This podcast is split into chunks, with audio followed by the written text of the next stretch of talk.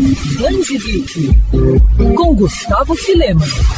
Poucos roteiristas conseguem explorar o lado humano de um super-herói como Tom King. Autor de fases e séries elogiadas como Batman e Senhor Milagre, o ex-agente da CIA está de volta, dessa vez resgatando um personagem clássico, mas pouco conhecido, o Alvo Humano. Ambientada no selo de C Black Label, a minissérie The Human Target traz uma investigação no melhor estilo no ar, com King explorando a psique, as emoções e os dramas pessoais do protagonista e de membros da antiga Liga da Justiça Internacional. Sim, a HQ revisita a liguinha da divertida fase dos anos 80, mas de um jeito diferente. No quadrinho, os integrantes da equipe são os principais suspeitos de terem tentado matar Lex Luthor. Mas o que Christopher Chance, o alvo humano, tem a ver com isso? O trabalho de Chance é ser contratado para se disfarçar dos clientes e servir de isca para possíveis assassinos. Contratado por Luthor, ele acaba sendo envenenado, tendo agora apenas 12 dias de vida para descobrir o responsável pelo ataque. Acontece que durante as investigações, Christopher descobre que devido a um segredo recém-descoberto pelos heróis, um dos membros da Liga Internacional pode ser a mente por trás da tentativa de assassinato de Lex, como um grande plano de vingança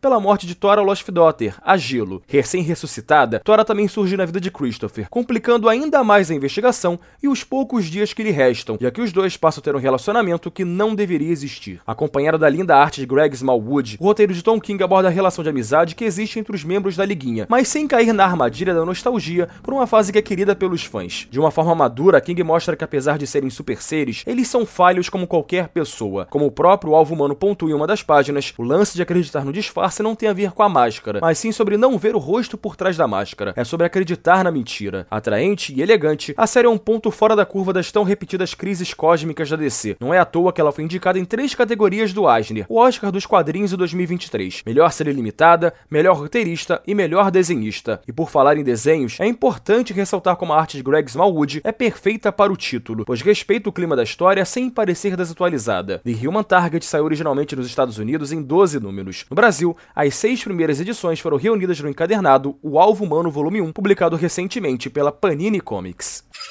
Quer ouvir essa coluna novamente? É só procurar nas plataformas de streaming de áudio.